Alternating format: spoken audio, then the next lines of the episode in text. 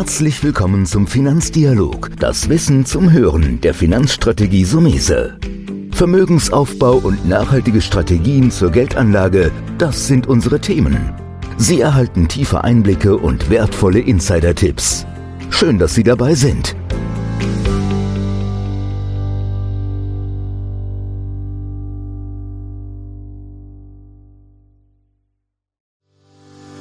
Herzlich willkommen zu einer neuen Folge von dem Podcast Deine Finanzrevolution von Antonio Somese, einem der führenden Experten und Autoren für Finanzen und Geldanlage in Deutschland. Erfahre echte Erfolgsanleitungen für mehr Rendite und Sicherheit mit deiner Geldanlage. Live aus der Praxis. Viel Freude beim Zuhören, Lernen und Umsetzen. Denn jetzt ist die Zeit gekommen für deine Finanzrevolution. Ja, heute sprechen wir über die Geldanlage der Zukunft. Wo sollte man investieren? Was sind interessante Märkte? Bei mir ist Kai Röhrl von Robeco. Dankeschön für die Einladung. Freut mich sehr, hier zu sein. Hm? Ja, ich sage vielen Dank, dass Sie den Weg nach Mainz gefunden haben, zu mir, weil da will ich auch gleich direkt loslegen. Ihr habt einen Fonds, den ich bei mir im Zukunftsdepot habe, mhm. den ich auch meinen Mandanten anbiete. Das ist der Robeco Global Consumer Trends. Und Global Consumer Trends hat viel mit Konsum zu tun. Ähm, wo sehen Sie, wie verändert sich überhaupt unser Konsumverhalten? Was denken Sie? Ja, also erstmal, ich habe den Fonds selber auch im Portfolio, ähm, können Sie sich vielleicht denken. Ja, wir schauen äh, bei dem Produkt ähm, äh, Konsum in drei Dimensionen an. Also was wir sehen, zum einen sehen wir natürlich die Digitalisierung des Konsums. Das ist ein Thema, das in dem Fonds eine große Rolle spielt. Äh, dann das Thema ähm, äh, ja, Konsum in den Schwellenländern, wachsender Konsum in den Schwellenländern, steigende Einkommen, wachsende Bevölkerungszahlen führen zu äh, zum einen verändertem Konsumverhalten, aber eben auch zu wachsendem Konsum. Und der dritte Trend, den wir uns da eben anschauen, ist der Trend oder der, der, der zunehmende Bedarf, ähm, sich durch Marken äh, eben abzuheben. Also wir bezeichnen diesen Trend Strong Brands oder starke Marken äh, die wir eben auch in dem Fonds eben abbilden. Mhm. Ähm, das ist jetzt eine Umschreibung ein mhm. bisschen, aber vielleicht haben Sie so ein paar Beispiele mhm. aus verschiedenen Bereichen. Also wenn ich den Fonds immer so ein bisschen erkläre, komme ich zum Beispiel auf das Thema E-Sports. Mhm. Ja? Also ist jetzt äh, ein hochspannendes äh, Thema und äh, wahrscheinlich jeder, der Kinder hat im Alter zwischen, sage ich mal, sechs und äh, zwölf, äh, wird Zeuge dessen, was dort eben passiert. Ich bin jetzt äh, schon ein bisschen älteres Semester mittlerweile. Ich bin noch mit äh, Spiel des Jahres aufgewachsen, Sie vielleicht auch, von ja. Ravensburger und so weiter. Äh, man hat gewartet, was kommt denn da jetzt für ein Spiel an den Markt und hat dann die Box gekauft, hat es zu Weihnachten dann geschenkt bekommen. Äh, heute sieht das ein Tick anders aus. Die Spiel Brettspiele werden natürlich auch noch gespielt, ähm, aber es verlagert sich eben zunehmend in den Online-Bereich.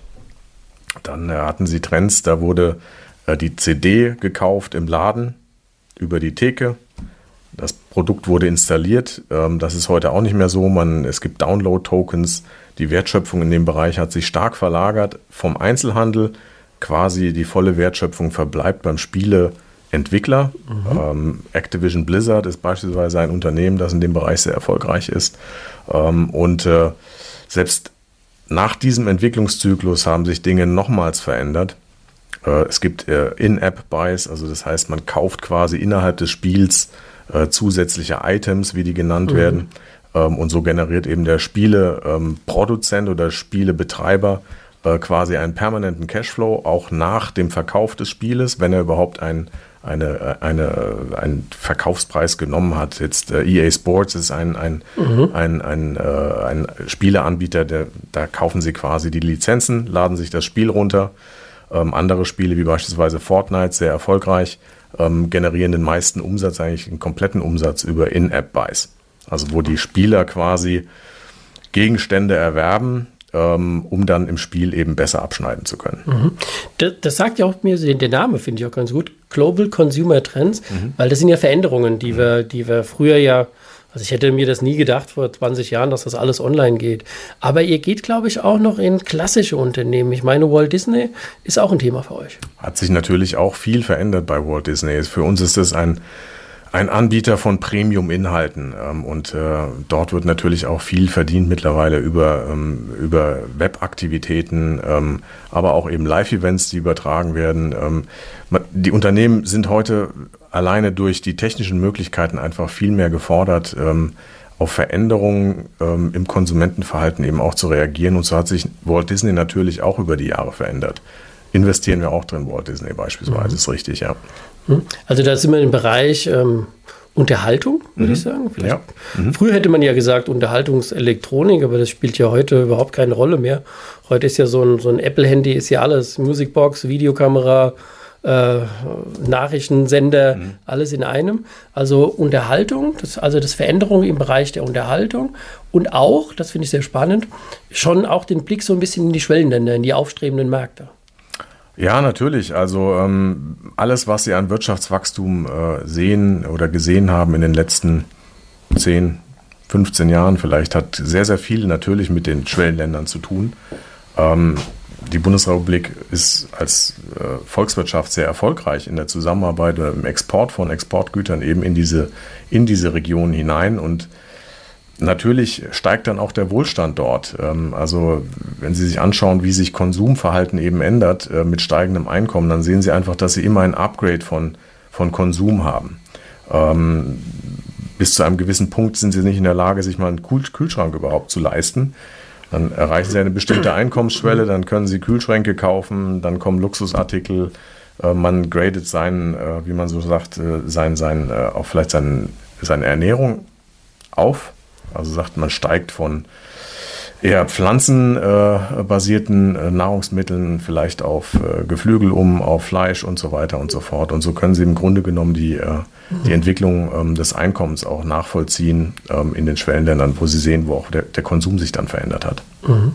Also ich sage jetzt mal, wenn man so unterhalten, das ist für mich auch ganz klar und ich glaube auch unsere, äh, die Zuhörer oder wer sich das jetzt, ähm, diese Informationen mit uns jetzt hier teilt, ähm, gehe ich nochmal einen Schritt in eine andere mhm. Richtung. Warum fällt es trotzdem dem Anleger so schwer? Ich sage jetzt mal, jeder, da draußen gucken viele Netflix, ich mache das übrigens mhm. auch. Und das ist eine Aktiengesellschaft, man, Geld, man, mhm. man zahlt denen Geld, damit man gucken kann. Mhm. Und diese Aktionäre, die verdienen ja das Geld. Entschuldigung, die verdienen ja das Geld, dass mhm. ich gucken kann. Wieso schafft es der deutsche Sparer nicht, ähm, mehr sich mit dem Thema Sachwertaktien auseinanderzusetzen? Das ist eine gute Frage, die ich mir ähm, auch äh, regelmäßig stelle. Und eigentlich ist es auch eine, ein trauriger Fakt, um das mal so zu sagen. Ähm, man ist auf der einen Seite bereit, womöglich bei einer börsennotierten Gesellschaft zu arbeiten. Man bezieht dort sein Einkommen, man kauft deren Produkte, aber ist dann nicht bereit, das Risiko zu tragen, Eigentümer dieser Firma, Miteigentümer dieser Firma zu werden. Es ist schon ein bisschen äh, kurios. Fast und, schizophren, äh, ja, würde ja, ich fast hm, sagen. Mh, genau, also mhm. ähm, ich kann mir das nur mit zwei Dingen äh, ähm, erklären. Das eine hat mit Psychologie und Angst zu tun, eben einfach das Verlustängste, dass man eben ähm, vielleicht mit, mit den Schwankungen nicht klarkommt äh, ähm, von der Psychologie her. Und das andere ist wahrscheinlich einfach schlicht Unkenntnis ähm, oder nicht genau wissen, wie man vorgehen soll. Und ähm, ja, andere Erklärung habe ich dafür ehrlich hm. gesagt nicht. Ja, ich denke, es ist auch ein bisschen historisch gewachsen, weil früher war ja die Lebensversicherung das Produkt der Stunde und früher gab es ja auch Zinsen. Vielleicht streifen wir das ja, auch noch wichtiger, mal. Wichtiger Aspekt, ja, vollkommen richtig. Ähm, früher gab es natürlich Zinsen. Ja, und ähm, wenn Sie natürlich relativ risikofrei 5, 6 Prozent äh, auf Staatsanleihen verdienen, dann ist die Notwendigkeit, äh, Risiken in Aktien einzugehen, relativ gering. Wenn es aber die Zinsen eben nicht mehr gibt und die Zinsen sind, sind unter Null eigentlich für viele deutsche Staatsanleihen, äh, eigentlich für den großen Teil der deutschen Staatsanleihen sind die Zinsen unter Null, na, dann ähm, ist aus meiner Sicht schon eine Notwendigkeit da, sich eben mit anderen Anlageformen auseinanderzusetzen. Und jetzt gerade solche Produkte wie Global Consumer Trends kann ein Weg sein, um Anlegern vielleicht auch ein bisschen auf unterhaltsame Art und Weise eben einfach auch das Thema Geldanlage näher zu bringen. Weil es sind auch interessante Stories dabei. Also mhm. sich anschauen, dass sie haben in den, in den USA haben sie, hat E-Sports, wir hatten vorhin drüber mhm. gesprochen, ähm, fast so viele Zuschauer wie die NFL. Also äh, das ist schon interessant und da, da tun sich einfach Dinge, ähm, dass man eben auch über seine Investments eben dann ein Stück weit zum einen von der, von der Entwicklung profitieren kann, zum anderen aber auch intellektuell dran bleibt. Also man muss einfach, denke ich, aber deswegen habe ich auch den Podcast hier gemacht, man muss einfach versuchen, diese Verbindungen zu knüpfen. Mhm. Und da ist natürlich so eine, eine Story oder mhm. ich glaube, das greifbar zu machen, der richtige Weg. Ähm, Wie sehen Sie denn, weil das interessiert mich jetzt, wenn ich so einen mhm. Profi jetzt da habe, sehen Sie es auch wie ich so ein bisschen, dass die Zinsen eigentlich noch wohl längere Zeit auf dem Niveau eher bei Null verharren werden? Also das ist jetzt meine private Meinung, ähm, äh, als jemand, der schon lange auch selber investiert natürlich. Ähm, ich würde nicht viele Anhaltspunkte derzeit ausmachen können, warum ich annehmen sollte, dass die Zinsen ein auskömmliches Niveau äh, erreichen sollten. Mhm. Ähm, und ich würde mich vielleicht sogar dahin reißen lassen, jemals ein auskömmliches Niveau wieder erreichen werden. Mhm. Ähm, mit auskömmlich meine ich 3, 4 Prozent.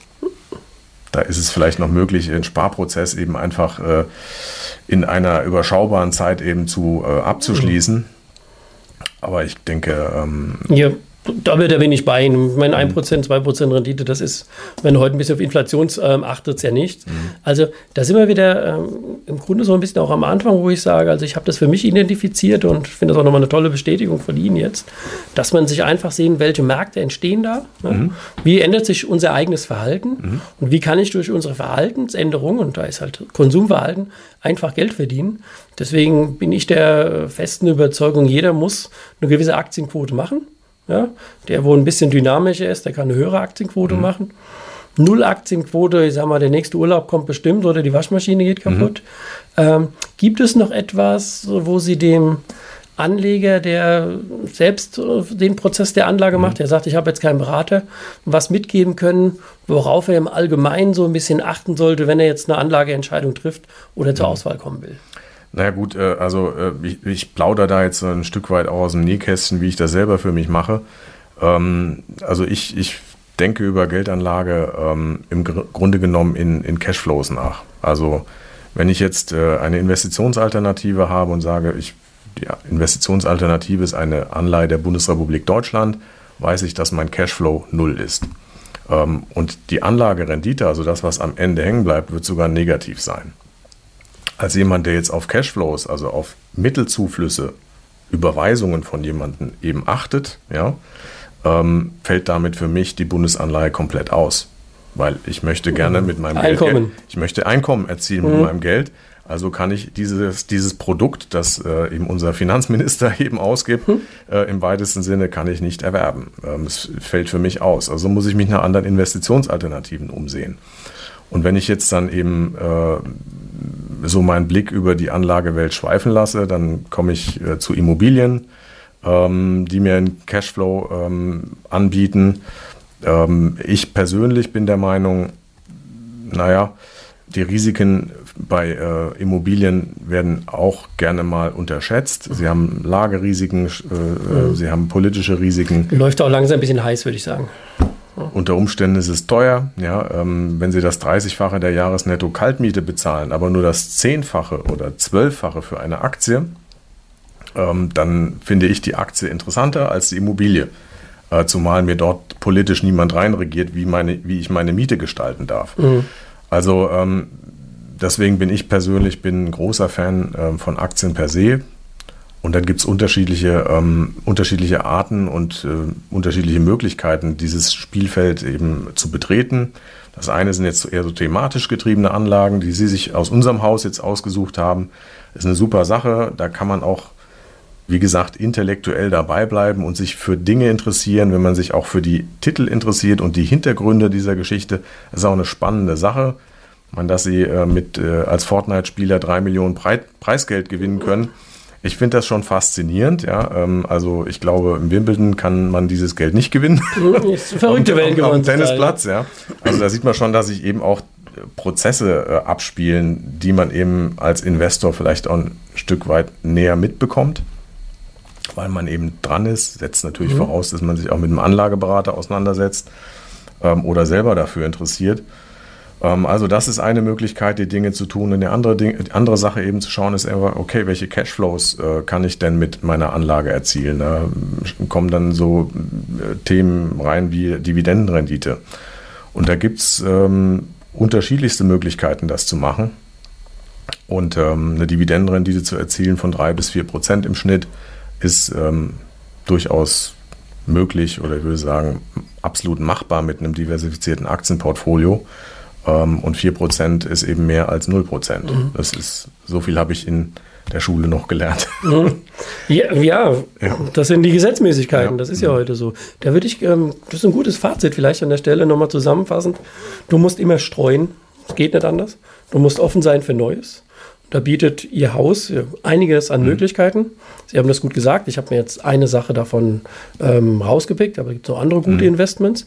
Die muss man zusammenbauen, entweder in der, der eigenen Auswahl. Mhm. Ähm, dann würde ich sagen, da konnte ich einiges mitnehmen. Wir haben nochmal gutes Leben gebraucht, auch diese Griffigkeit. Ich glaube, das ist vielleicht ein gutes Fazit des Podcasts. Man muss diese Griffigkeit entwickeln, woran investiert und dass das auch ein substanzieller Part ist. Immer interessiert bleiben, das ist es einfach. Also man muss sich für die Themen interessieren. Geldanlage kann Spaß machen. Ähm, man freut sich über Erfolge, man ärgert sich über Misserfolge und schaut einem einfach, ob, ob man es dann eben beim nächsten Mal besser macht und nochmal drüber nachdenkt. Geht man da vielleicht nächstes Mal anders vor? Also mir macht Geldanlegen privat sehr viel Spaß, kann ich nur sagen. Und ich interessiere mich für die Stories der Unternehmen, interessiere mich auch für die Stories der Portfolien, in die ich selber auch investiere ähm, und kann eigentlich jedem nur ans Herz legen, sich da, damit auseinanderzusetzen, weil am Ende ist es natürlich so, dass sie ähm, aktuell mit anderen Anlageformen ähm, nichts verdienen können. Ja, da kann man nur sagen, war ein super Schlusswort. Dann, Herr Röll, herzlichen Dank, dass Sie heute bei mir waren. Ich habe zu danken. Und wir sind im regen Austausch und werden mal wieder, denke ich, wieder zusammenkommen. Vielen Dank, dass du heute wieder dabei warst. Wenn dir gefallen hat, was du heute gehört hast, dann war das nur die Kostprobe. Wenn du wissen willst, wie du dein Geld sicher und rentabel anlegen kannst, dann besuche jetzt www.somese.de-bewerbung und bewirb dich für ein Strategiegespräch. In diesem kostenlosen Erstgespräch wird eine individuelle Strategie für dich erstellt. Du lernst, wie du deine Finanzen endlich richtig ordnest, dein Geld strategisch sinnvoll investierst und finanzielle Sicherheit im Leben aufbaust. Vergiss eine Sache bitte nicht. Dein Vermögen vermehrt sich nicht von alleine. Du brauchst einen erfahrenen Mentor, der dir zeigt, welche Schritte du befolgen sollst und welche besser nicht. Wir haben Menschen in ganz Deutschland dabei geholfen, einen glasklaren Überblick über ihre Finanzen zu erhalten und damit langfristig dreimal mehr Vermögen zu erzielen. Wenn du wissen willst, ob du dafür geeignet bist, dann bewirb dich jetzt unter www.somese.de-bewerbung. Das war der Finanzdialog, das Wissen zum Hören der Finanzstrategie Sumese. Natürlich ist dieser Podcast keine Anlageempfehlung. Denn jede Anlageentscheidung muss individuell getroffen werden. Idealerweise ist sie Teil einer ganzheitlichen Strategie, die exakt zu Ihnen passt. Dazu müssten wir uns persönlich kennenlernen. Besuchen Sie uns auf sumese.de